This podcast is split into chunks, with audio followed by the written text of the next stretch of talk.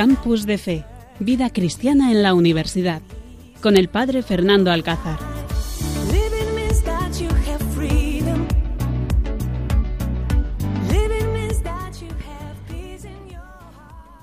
Buenas noches, queridos oyentes. Comenzamos este programa Campus de Fe desde aquí, desde el Seminario Diocesano de Cáceres.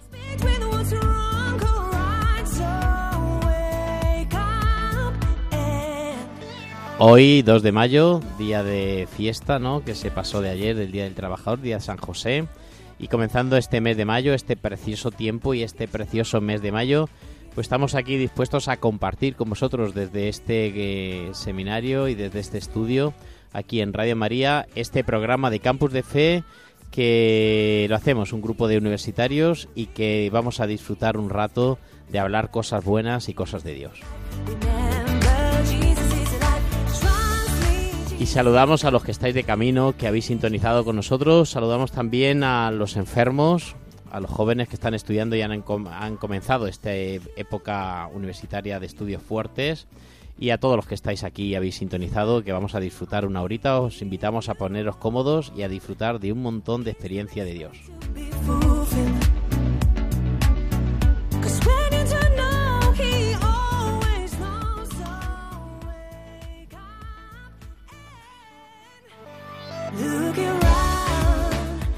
Pues muy bien, saludamos también a nuestro técnico de sonido, Carlos Soler, que está haciendo aquí pruebas de sonido.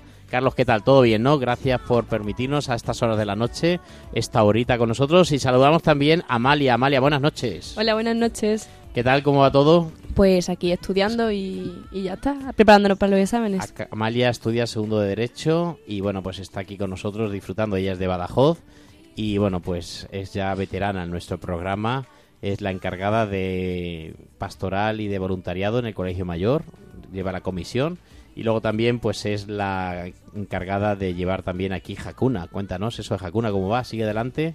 Pues la verdad es que va súper bien.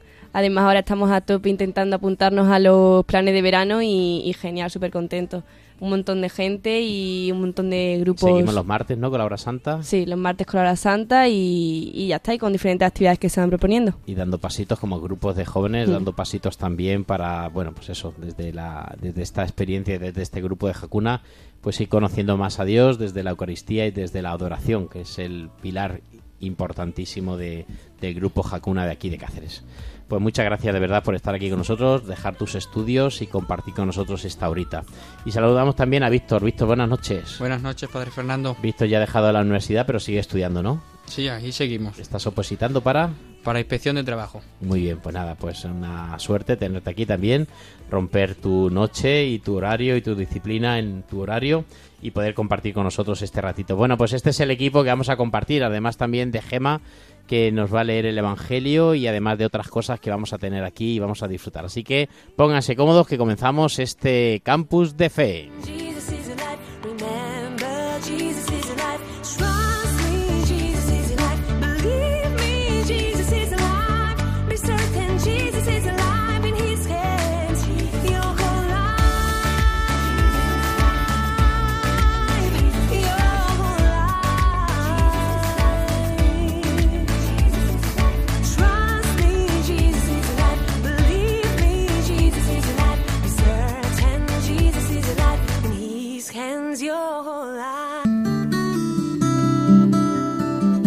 Estás escuchando Campus de Fe en Radio María.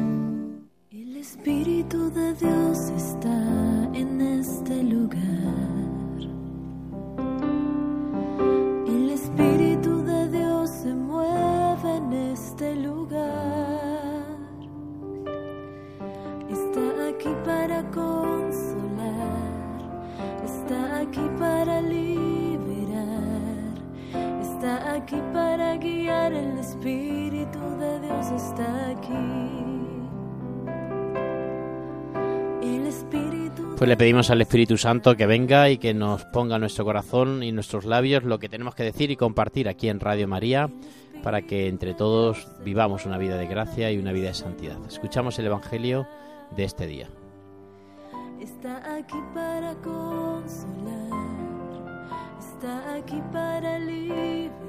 Lectura del Santo Evangelio según San Juan. Después de que Jesús hubo saciado a cinco mil hombres, sus discípulos lo vieron caminando sobre el mar. Al día siguiente, la gente que se había quedado al otro lado del mar notó que allí no había habido más que una barca y que Jesús no había embarcado con sus discípulos, sino que sus discípulos se habían marchado solos. Entretanto, unas barcas de Tiberíades llegaron cerca del sitio donde habían comido el pan después que el Señor había dado gracias. Cuando la gente vio que ni Jesús ni sus discípulos estaban allí, se embarcaron y fueron a Cafarnaún en busca de Jesús. Al encontrarlo en la otra orilla del lago, le preguntaron, Maestro, ¿cuándo has venido aquí? Jesús les contestó, En verdad, en verdad os digo, me buscáis no porque habéis visto signos, sino porque comisteis pan hasta saciaros. Trabajad no por el alimento que perece, sino por el alimento que perdura para la vida eterna, el que os dará el Hijo del Hombre, pues a éste lo ha sellado el Padre, Dios. Ellos le preguntaron, ¿y qué tenemos que hacer para realizar las obras de Dios? Respondió Jesús, la obra de Dios es esta, que creáis en el que Él ha enviado. Palabra del Señor.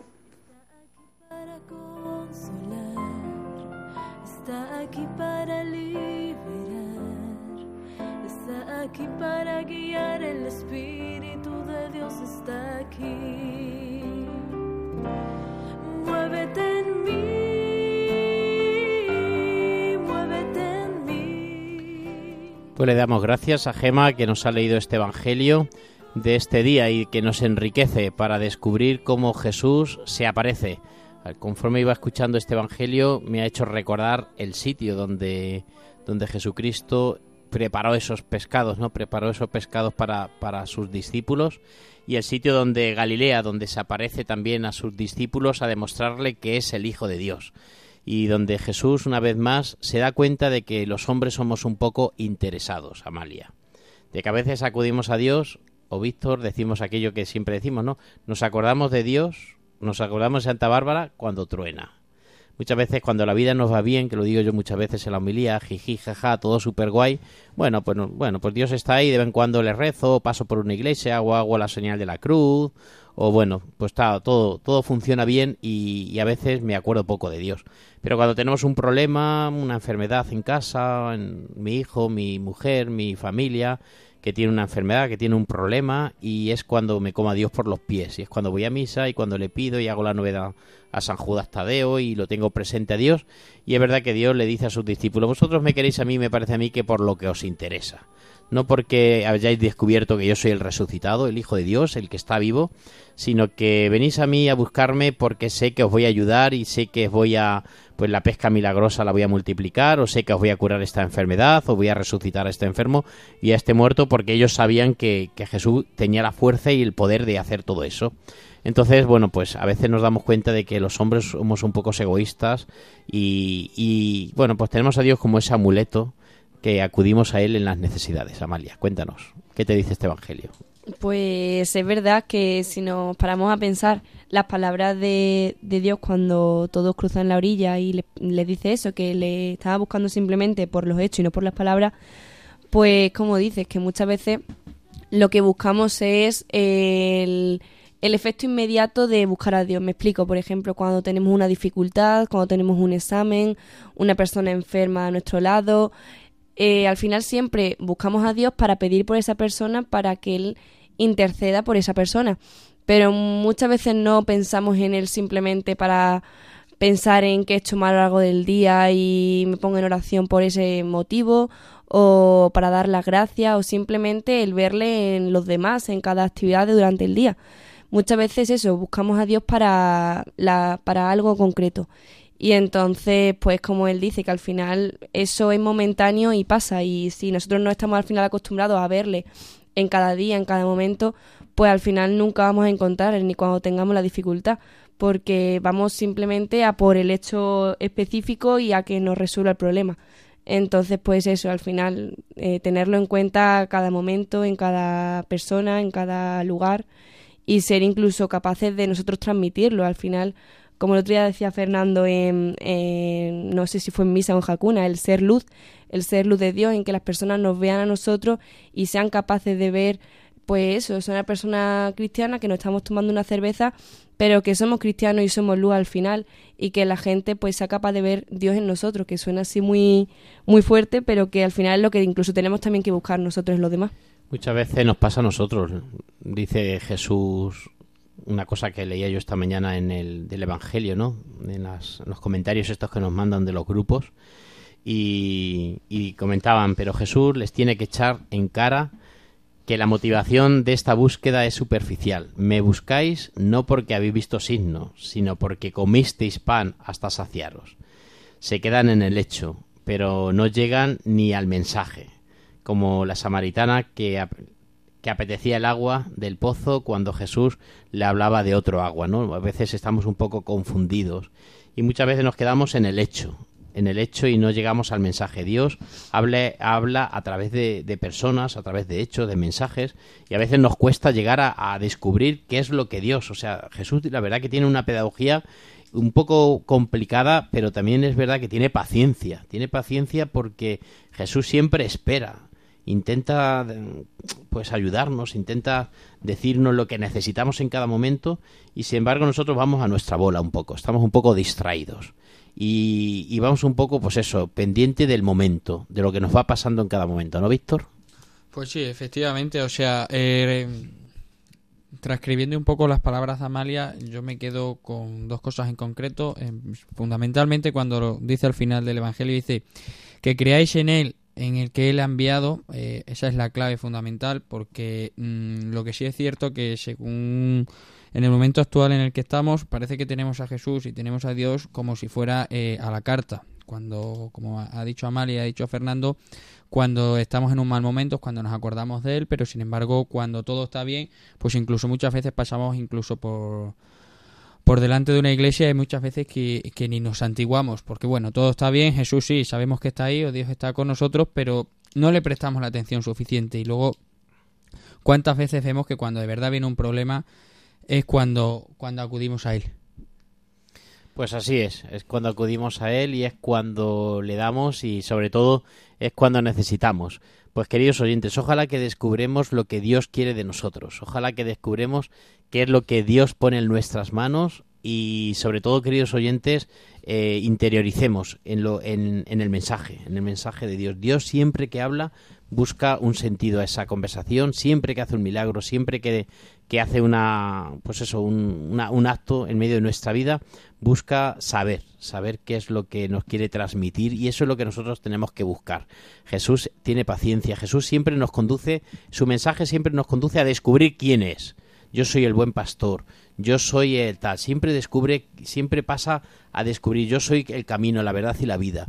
Por eso, queridos oyentes, tenemos que intentar descubrirlo a través de nuestra vida, en el mensaje, en el quehacer de cada día, saber que Dios está con nosotros. El Espíritu de Dios se mueve en este lugar. Está aquí para consolar, está aquí para liberar, está aquí para guiar el Espíritu de Dios. Campus de Fe en Radio María.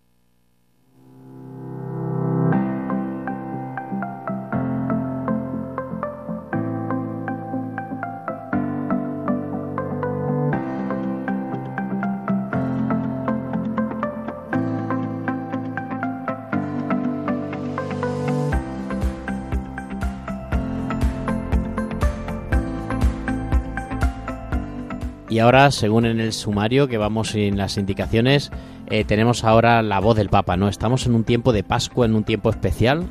Celebramos el Domingo de la Misericordia eh, hace unos domingos y estamos en este tiempo de gracia. Son 50 días donde tenemos que recordar que Cristo está vivo, donde continuamente la palabra de Dios, el Evangelio cada domingo, nos vamos, vamos a ir descubriendo las distintas apariciones de Jesús a sus discípulos, a María Magdalena, donde tenemos que ir descubriendo que nuestro Dios no se ha quedado en la cruz, que no queremos en un Dios que está muerto, como a veces nos quedamos en nuestras cofradías en el Viernes Santo, no.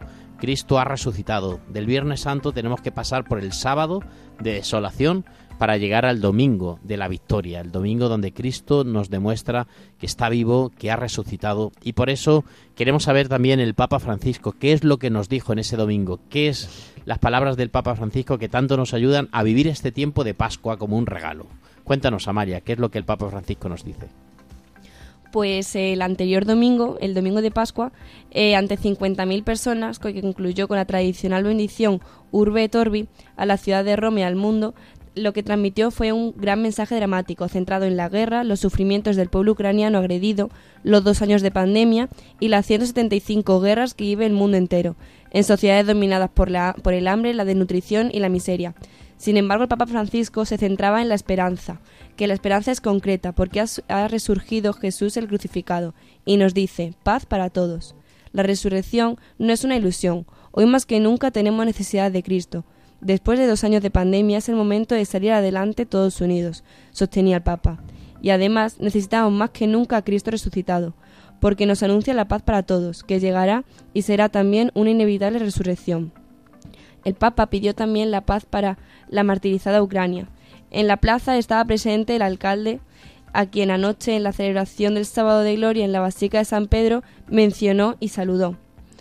Ha viajado por Europa Central para testimoniar el sufrimiento de su pueblo, no abandonar su país, y el Papa se centraba con él antes justo del mensaje en eh, la Plaza del Vaticano. Escuchemos el grito de paz, exhortaba el Papa a la multitud. Meteros fin al género humano o a la humanidad sabrá renunciar a la guerra. En el caso de América Latina citó el agravamiento de las condiciones sociales que lleva a la violencia. Cada guerra trae consigo desastres sociales y crisis económica y nos recuerda que la paz es la primaria responsabilidad de todos. Pues sí, la verdad que se le nota al Papa gravemente afectado, ¿verdad? Que sí, con todo lo que es la guerra, con todo lo que Ucrania, pues como sus palabras están continuamente, sus homilías, sus catequesis están continuamente dirigidas a crear la guerra. Y es que es verdad que parece mentira que en, que en el siglo que estamos, siglo XXI, con tantos adelantos y bueno, pues también organizado todo que pensamos que está, seamos capaces de vivir una guerra. ¿Quién iba a pensar, visto que, que nosotros íbamos a ver una guerra en Europa, que no es lejos, que bueno, que es que casi, casi que si ponemos un poco oído escuchamos las bombas.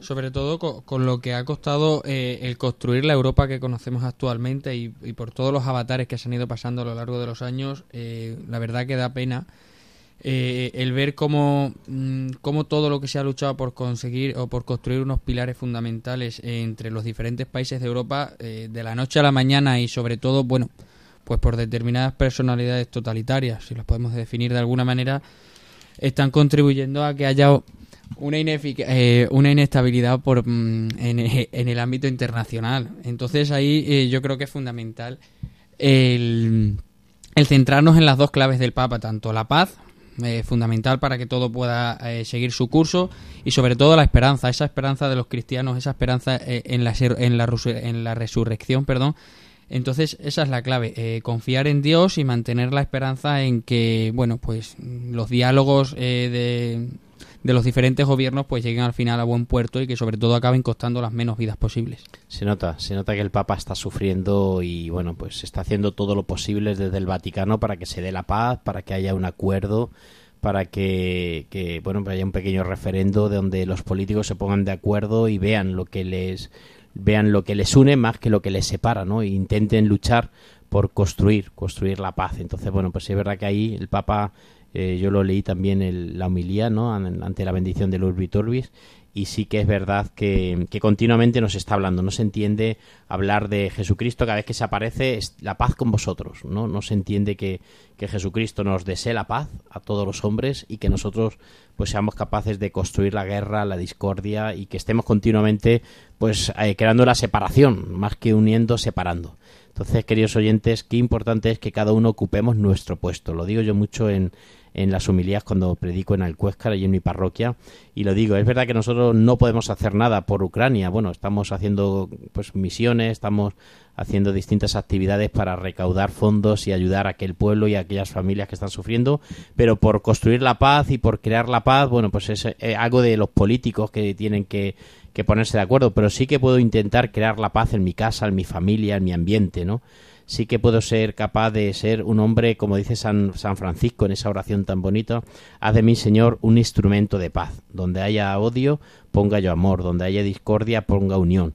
Pues sí que cada uno de nosotros, queridos oyentes, podemos ver cómo podemos construir la paz en mi casa, en mi familia, en mi ambiente, en mis grupos de WhatsApp, que también a veces en los grupos de WhatsApp se crean ahí unas guerras y unas discordias impresionantes. ¿Qué puedo hacer por construir la paz? Pues ojalá, queridos oyentes, que este mensaje del Papa Francisco nos ayude a todos a ser mensajeros de paz.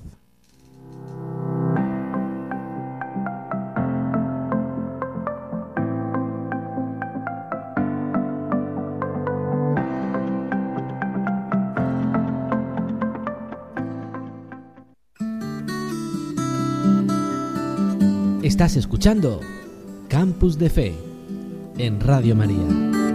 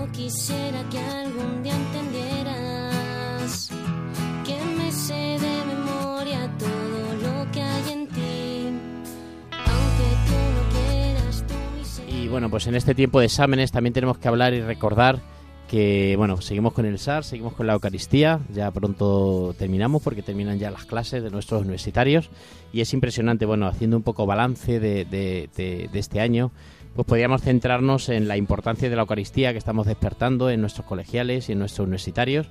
Despertar también el grupo de y comentar el grupo que tenemos de confirmación, que pronto el día de Pentecostés celebran su confirmación. Y comentar también que tuvimos un primer, una primera comunión de otra joven universitaria de Derecho y ADE eh, ante la Virgen de la Montaña, el día que nos tocó la celebración de la Eucaristía a la Pastoral Juvenil Universitaria. Y luego también, bueno, pues contar que estamos dando catequesis a un joven que se va a bautizar, un joven que no estaba bautizado, que está participando en las actividades del SAR y que y bueno y que se va a bautizar ahora gracias a Dios bueno pues está preparando y vamos a, celebrar y a preparar ese bautizo entonces bueno pues queridos oyentes todo esto lo comento porque a veces pensamos que la universidad pues ese es el lugar donde donde Dios no existe o donde nuestros jóvenes se pierden o donde nuestros jóvenes no se encuentran con Dios y que muchas veces eh, la catequesis, las parroquias, la formación cristiana de los de las familias, pues un poco quedan un poco en el fondo, ¿no? Y recordar que bueno, pues el SAR aquí en nuestra Universidad de Cáceres está vivo y está despierto y por eso queríamos que nos contase un poco Amalia cómo lo ha visto, ¿no? En estos dos años que lleva en la universidad y cómo lo ha visto pues el SAR y bueno pues que contaras también a los oyentes pues yo creo que es importante que recen por nosotros y que también disfruten ¿no? de los jóvenes de nuestros oyentes cristianos disfruten como, como este este ambiente del SAR que estamos viviendo y este ambiente de, de fe en la universidad Pues la verdad es que a mí misma me ha impresionado muchísimo porque cuando llegué al colegio mayor, pues Fernando me dijo, a ver, yo ya a Fernando lo conocía de oída y él había hecho un viaje con mis padres a Tierra Santa, sabía que, vamos, sabía que yo iba para allá y bueno, que era creyente y que le iba a ayudar con el tema SAR, pero yo me esperaba encontrarme en el SAR, pues gente, pues como había, me había encontrado siempre en toda mi vida, pues gente de sus padres cristianos, toda la vida en un colegio así, con misa más o menos semanales, eh, todos los domingos a misa. Y cuál fue mi sorpresa cuando la primera vez dije en clase voy a ir a misa, se hace en la clase de enfrente, un martes, y pues ese día pues todo el mundo se rió, fue así la broma, no sé qué, pero entre broma y broma un grupito me acompañó. Eh, ninguno era creyente, ninguno, vamos, todos fueron más por, por hacer la broma y venga cómo va a ser esto que por otra cosa. Y a día de hoy, pues eh, dos de ellos se van a confirmar. Y este año, como él decía, eh, como Fernando decía, el que se va a bautizar, bueno, pues todos son al final, eh, son chicos de mi grupo que ninguno era creyente y bueno, este ya ni estaba bautizado. Y este fue incluso más, más sorprendente. Fue un día él llevaba ya un año viendo que sus amigos pues íbamos a misa, pero él en ningún momento le llamó la atención. Y fue un día que por la mañana teníamos el desayuno solidario y vino pues Fernando a preguntar cómo, cómo iba el desayuno. Y él estaba allí pues desayunando porque habíamos llamado a nuestros amigos de clase que viniesen a desayunar. Y entonces, pues, mm, el padre Fernando se puso a hablar con, con un grupito, pues como hace siempre, intentando así, venga, veniros, no sé qué pero es verdad que nadie pensaba que, ninguno y que menos él sobre todo fuese de repente a venir a misa y a decir, venga, me bautizo. Y bueno, pues a día de hoy es verdad que fue impresionante. Ese mismo martes vino a misa, a la comida, a Jacuna, vamos, hizo el día completo y a día de hoy pues se va a bautizar.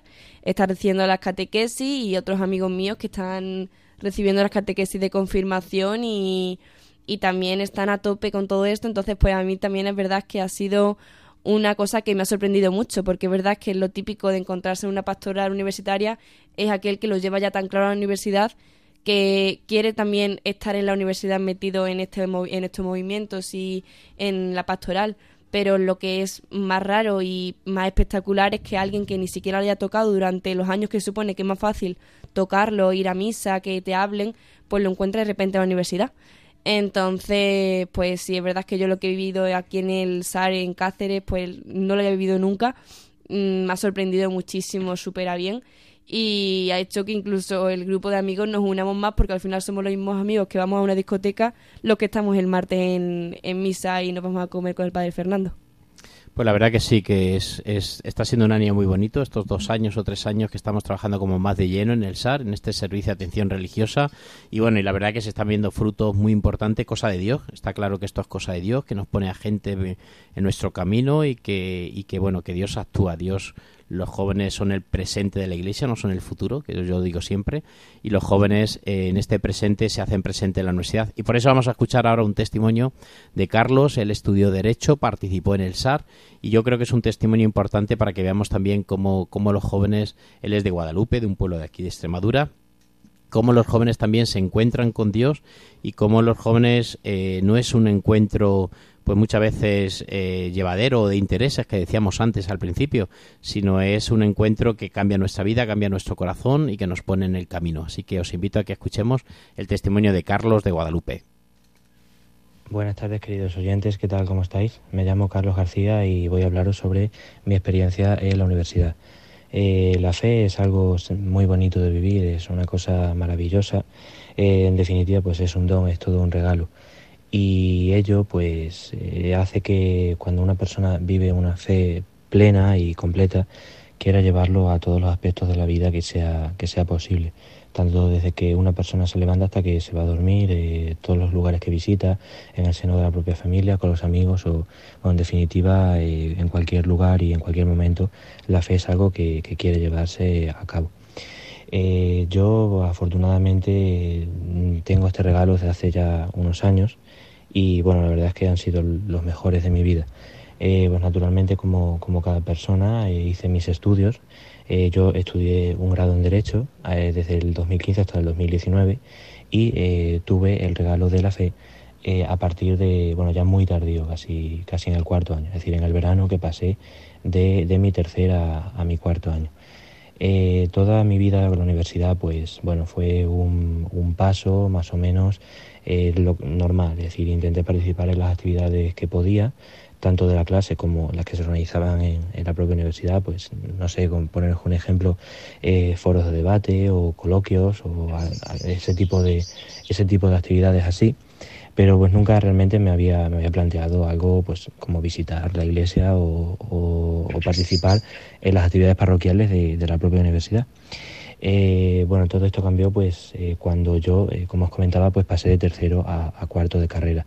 tengo un amigo que, bueno, lo sigo queriendo un montón y, mantengo bastante el contacto con él, que es, cristiano también como, como, nosotros, pero no pertenece a la, confesión de la Iglesia Católica, sino que es, es, cristiano evangélico.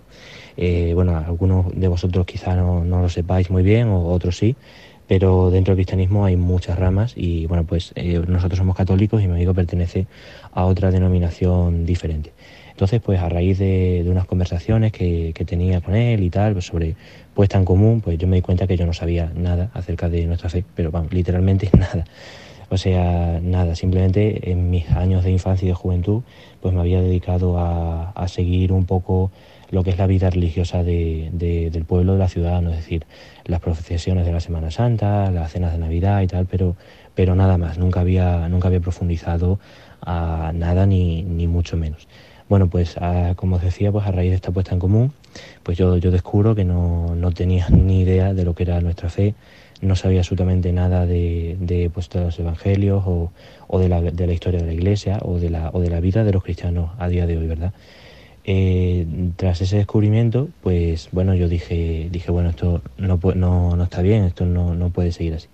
Evidentemente, pues yo eh, en mi carrera siempre me gustó mucho aprender, me apasionaba eh, leer y formarme, estudiar, y eso pues evidentemente tras que estaba puesto en el, en el plano del derecho, tenía que trasladarlo a, a, otros planos de mi vida y la fe pues no, no iba a ser lo menos. Así que pues en ese verano eh, fue muy intenso para mí porque aparte de, llevar pues la vida normal que se lleva un estudiante en, el verano entre curso y curso, pues dediqué todo el tiempo que podía al estudio, a la formación y a conocer más en definitiva, ¿no? Pues a, leer la, palabra de Dios, a estudiar los evangelios, a, saber también la formación de la iglesia, eh, cuáles eran las costumbres y las prácticas de, de cristianismo de hoy día y bueno, en definitiva, pues, pues ese, como comentaba, fue un verano muy, muy, muy, muy intenso, donde aprendí muchísimo. De verdad, esos tres meses eh, se, se, me dieron, la verdad, estupendamente bien. Eh, fue todo gracias a Dios, eh, en, su amor, pues se compadeció y, me permitió aprender todo lo que se podía, ¿no? Entonces, pues luego yo, a raíz ya de esa, de, ese, de esa base de conocimiento, pues en septiembre decidí empezar a, a practicar eh, a ir a misa frecuentemente, a, hacer obras de caridad, a, pues, y llevarlo a los planos más sencillos, ¿no? Como escuchar a un amigo cuando tiene un consejo, o perdón, cuando tiene un problema y necesita un consejo, o a, cualquier tipo de, cosa, en definitiva, ¿no? Y fue ahí donde, pues, donde ya en septiembre conocí al padre Fernando y al resto de, compañeros y amigos que, de, que tengo en la iglesia, especialmente pues en la parroquia de Cáceres. Y nada, pues después de ese, ese año pues lo dediqué eh, todo, ese curso mejor dicho, a, conocerlos, a, seguir practicando y aumentando pues poco a poco mi fe y cada vez pues participaba en más actividades, eh, y asistía regularmente a, la misa de los domingos, eh, también comencé a a la misa que se da los martes de la universidad, hasta que pues ya tuve que, terminar mis estudios y empecé un estudio de máster. Eh, el estudio de máster, eh, ahí eh, se me hizo un poco más difícil compaginarlo porque las clases eran por la tarde y, pues desgraciadamente tuve que dejar de asistir a, muchas actividades. Pero bueno, la misa dominical, que era es el sustento básico, pues no, no me faltó ninguna vez, ¿no?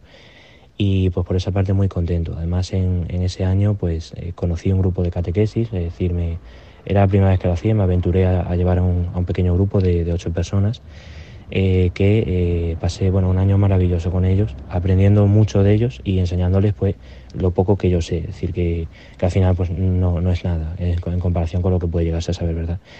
Y bueno, pues intenté enseñarles lo que, lo que podía, yo junto con, con mi compañero, y, y, al final pues el año fue muy, muy, muy bonito, muy especial. Eh, aprendimos mucho, nos reímos mucho, nos lo pasamos muy bien. Y en definitiva pues pues al final, después de un, emotivo acto de confirmación que tuvo que postergarse por, todo el tema de, esta terrible pandemia que estamos atravesando, pues, pues bueno, tuvieron un acto muy, muy emotivo de, confirmación y, a partir de ahí supe que también me llevaba buenos amigos por ahí, ¿verdad?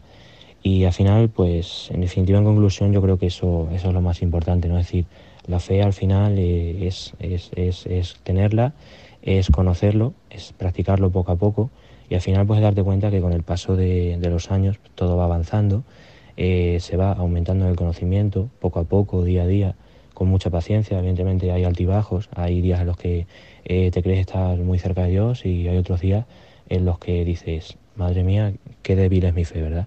Hay otros días en los que dices o atraviesas un problema, una tribulación y dices, pues mi fe no, no es tan fuerte como yo me pensaba. Y bueno, pero al final pues de eso, de eso también se aprende y yo creo que todo, todo es sobreponerse en esta vida a ese tipo de, cosas y de problemas. Eh, la fe, pues como decía al principio, es todo un regalo, es, es una maravilla poder contar con, con, un don así. Y pues como todo, pues tiene sus dificultades, a veces eh, atraviesan periodos de desierto, periodos de cruz, y, y, no, se, no, se hace, no se hace sencillo poder eh, vivir así con ello. Pero todo es cuestión de tiempo y pues con la ayuda de Dios al final todo, todo, se, acaba, todo se acaba pasando también. Entonces, bueno, pues en definitiva yo lo único ya que quería era animaros a que, a que si vosotros también eh, tenéis fe, pues eh, la viváis en la universidad, que es, es un sitio donde hay mucha cultura, mucha compañía y sobre todo pues muchas personas que necesitan también de, acercarse a Dios, que al final es, lo más importante. Así que nada, me despido únicamente pues mandándoos ese mensaje de ánimo.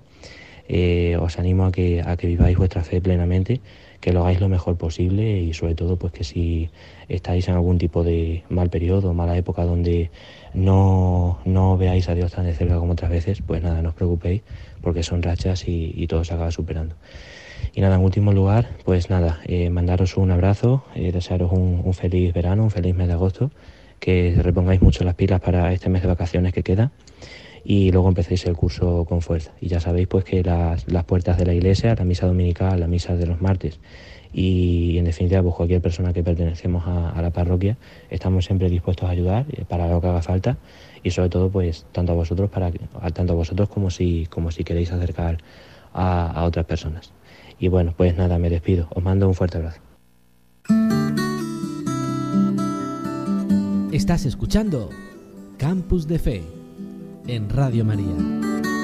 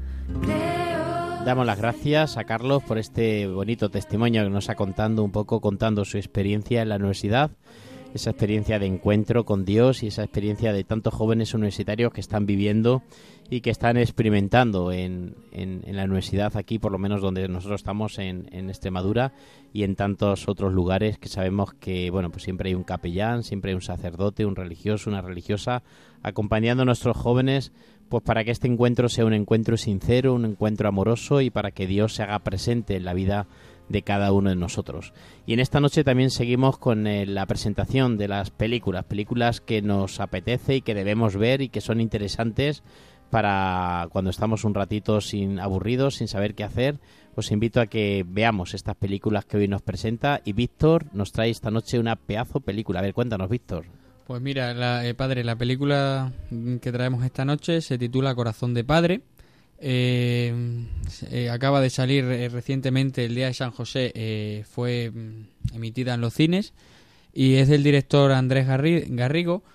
Y bueno, por hacer un pequeño comentario sobre ella, podemos decir que no hay muchas películas en las que aparezca San José, y menos aún que protagonice el padre adoptivo de Jesús.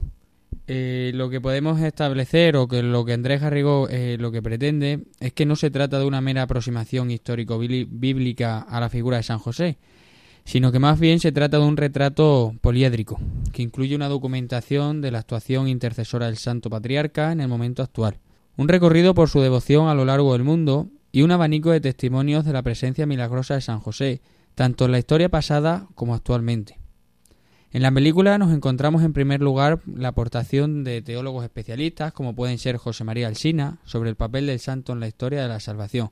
En segundo lugar, también nos encontramos con intervenciones de determinados religiosos de congregaciones vinculadas a la devoción a San José. Y por último, pues nos podemos encontrar con algunos testimonios de personas como pueden ser artistas, padres y madres de familia, sacerdotes, cuya vida ha cambiado milagrosamente a cambio de la intercesión del esposo de la Virgen.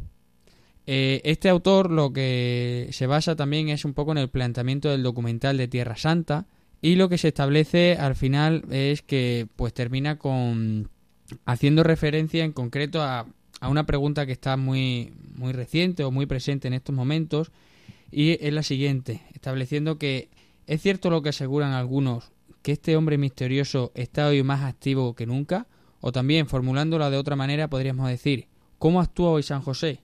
Esa es eh, la clave o, o, la pregunta con la que nos podríamos quedar o se podrían quedar los oyentes y una reflexión que podrían hacer a lo largo del programa es ¿cómo actúa hoy San José? José fue el inspirador de esta basílica. Yo creo que San José es el gran artista, que es ser el padre de Jesucristo.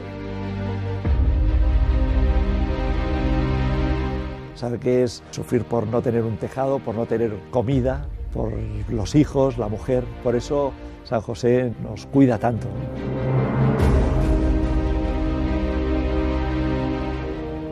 Toda la crisis del hombre es la crisis del alejamiento de Dios. Lo que nos enseña San José es, Dios es lo primero.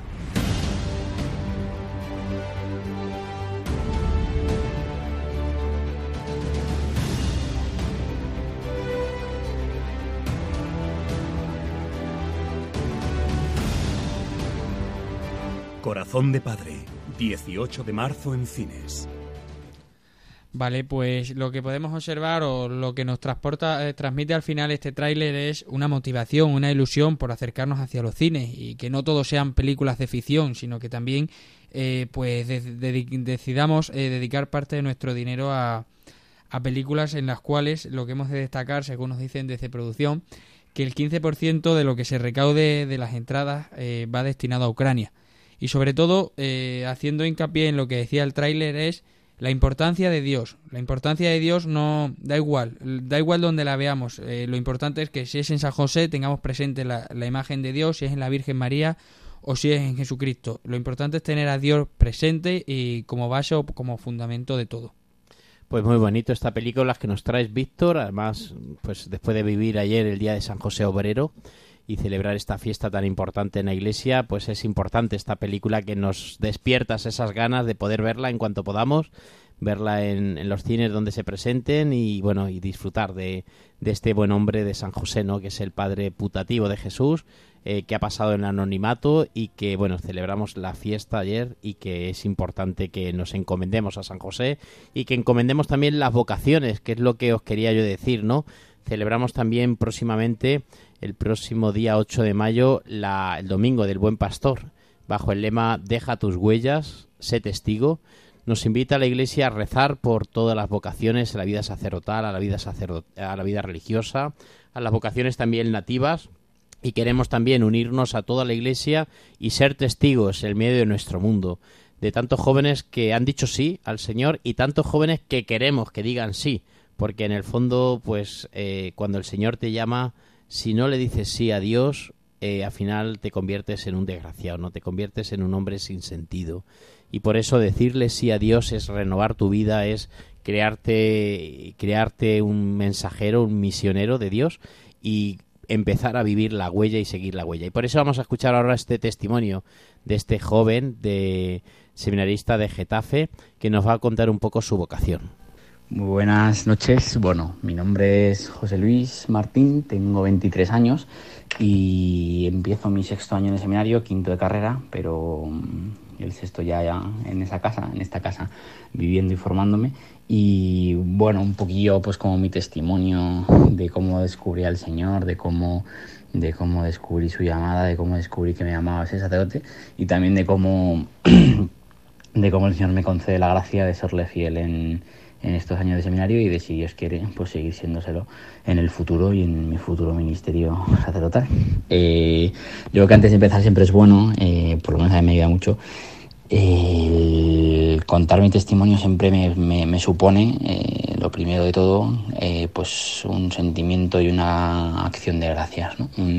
pues me invade el corazón pues una profunda acción de gracias al Señor por, pues, por mis padres, ¿no? por haber podido descubrir la fe en mi casa, vivía de una manera muy sencilla y muy, pero muy profunda, de una manera pues eso, muy cotidiana, muy, muy pues eso, la fe de los sencillos, ¿no? la fe de mis padres, eh, pues esa, esa fe de, que te acompaña todos los días, que le da sentido al trabajo, al estudio, a la educación, al juego, al deporte, a la diversión pues la fe que recibido de mis padres, ¿no? También pues el haber podido convivir en mi casa con mi hermano y con mi familia, pues siempre también le ayuda mucho a, uno a formarse y ese es el primer seminario.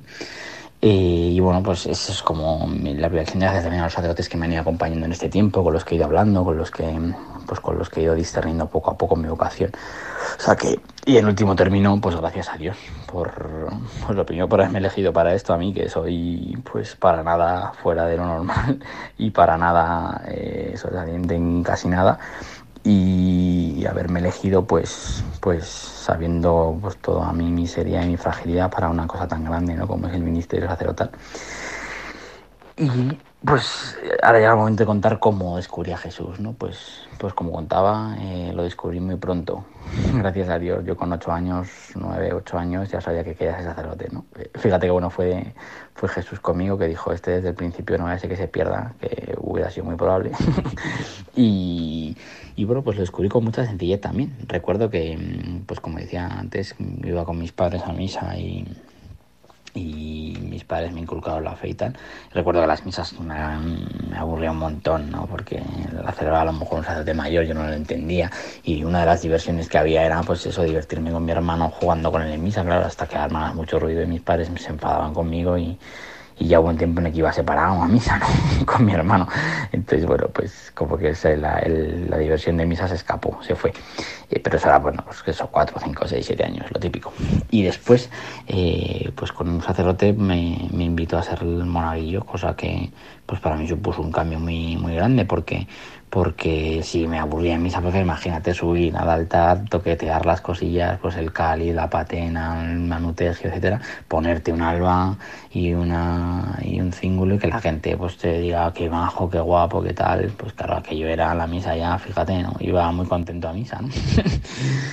Pero fíjate que buenos Dios, que mm, pues que aun con eso supo sacar de mí pues eh, esa vocación que él mismo me había puesto y ¿Y cómo? Pues de manera también muy normal. Yo empecé a descubrir qué, qué significaba la, la, misa, por lo menos en cierto sentido, ¿no? Recuerdo que la figura del sacerdote mayor ese que me invitó a ser monaguillo y con el que más o menos de vez en cuando, yo tenía nueve años, ¿no? Imagínate el conocimiento teológico, espiritual, debe tener un niño, ninguno, o prácticamente muy poco, pero, pero tampoco sabes dar muchas razones cuando tienes nueve años de por qué tu madre te quiere, pero sabes que te quiere, ¿no? Pues aquí igual, ¿no? También a lo mejor no sabía dar muchas explicaciones teológicas y súper eh, disquisiciones así, pero sabía que el Señor me llamaba a eso, que el Señor me llamaba a ser sacerdote. Y con este sacerdote que hablaba, el sacerdote mayor, eh, me impresionaba mucho su, su, su, vida y me atraía. O sea, yo experimentaba un deseo y una atracción en el corazón. Había algo que, que, que, que me, que, me, que me sacaba de mí, ¿no?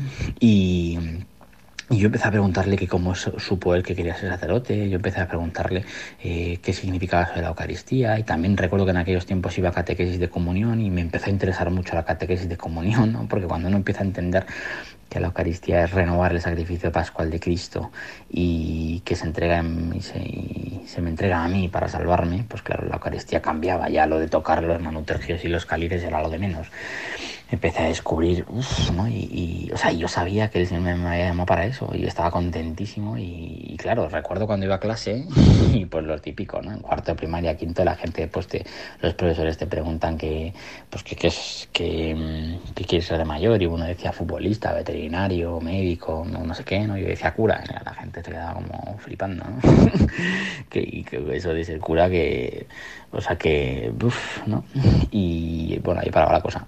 Así que, y, y sí, pues sabía que quería ser cura, ¿no? Y estaba muy contento. Y lo que pasa es que cuando cumplí los años, esto era tercero o cuarto de primaria, o segundo, tercero, eh, pues cuando tenía 10 o 12 años, recuerdo que en mi casa tuvimos una situación difícil y mi hermano estaba, eh, estuvo muy enfermo, luego al final, a Dios gracias, se salvó y tal pero, pero yo empecé a preguntarme pues también qué sentido tenía lo de la enfermedad. Yo pensaba que, bueno, también pasaba mucho tiempo solo, mis padres no podían atenderme mucho, ¿no? Y, y recuerdo que aquello empezó a remover un poco mi vocación, ¿no? A preguntarme qué sentido tiene esto, etcétera, ¿no? Y, y también descubrí que me empezaban a gustar las niñas, ¿no? Antes no lo había descubierto porque yo estaba con mis amigos todo el día haciendo el gamberrón, ¿no?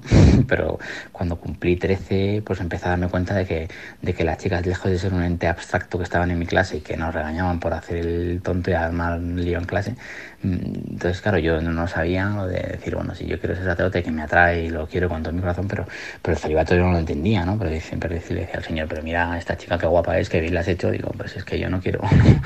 y, eso unido a la situación de mi familia con lo de mi hermano, pues empecé a darme, a, empecé como a contarme un poco la peli de que, de que, pues esto de la iglesia, Dios, los curas y tal, pues era una idea que me metió mis padres en la cabeza, una especie de tradición que había, pero que bueno, pues cuando he crecido, pues ha pasado, ¿no? Porque, bueno, pues eso para un niño de 9 años, pues muy bien, pero para un chaval de 14 en plena adolescencia, pues no, pues eso es el cura, pues eso es un cuento de niños, ¿no?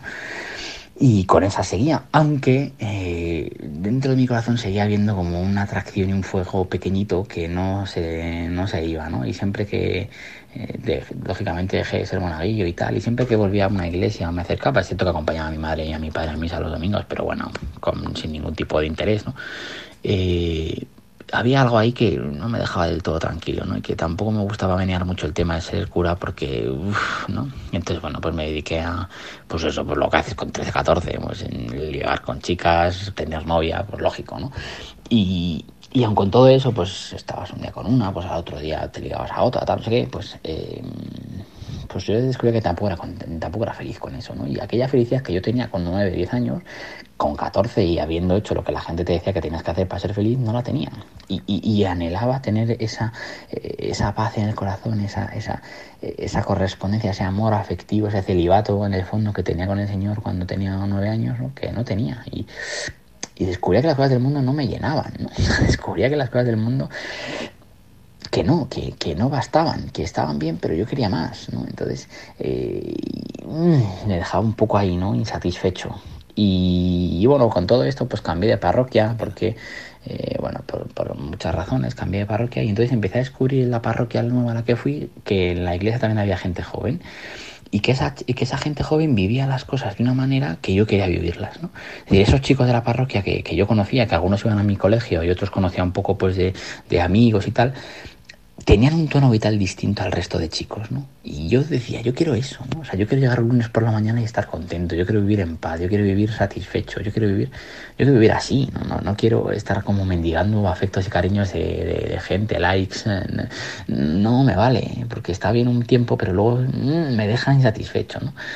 Y, y, poco a poco a través de ellos, que la, la mayoría, bueno, algunos están en el seminario eh, y han compartido parte de, de, mi camino y lo que les queda por compartir, lo que nos queda por compartir, pues poco a poco me fui empezando a acercar a la iglesia, pero yo tenía como eso, como una cierta resistencia, ¿no? Porque yo sabía si me empezaba a meter ahí otra vez, uff, no sé, ¿no?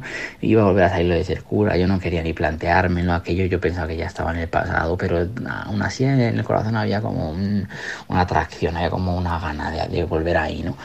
Y claro, tampoco me quería juntar mucho con estos chicos porque, pues porque yo estaba acostumbrado a juntarme con los gamberretes, más, o menos, ¿no? Y claro, pues estos chicos, eh, pues no, es que fueran los pringados, pero casi, ¿no? Entonces, ¿cómo me voy a juntar yo con esta gente?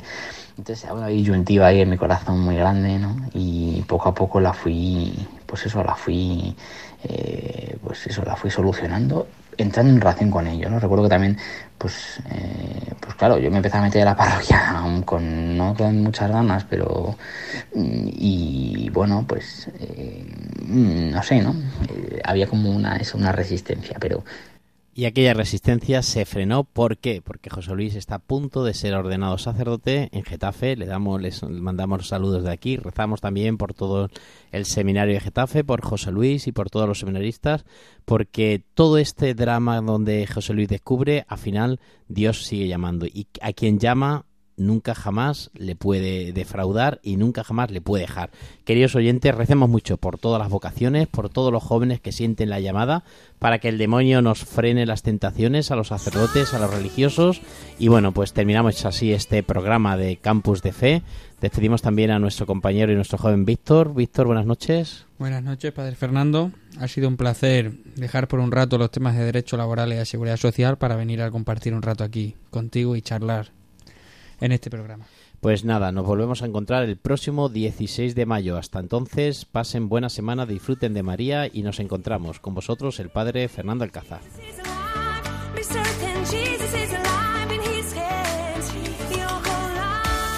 Campus de Fe, vida cristiana en la universidad, con el Padre Fernando Alcázar.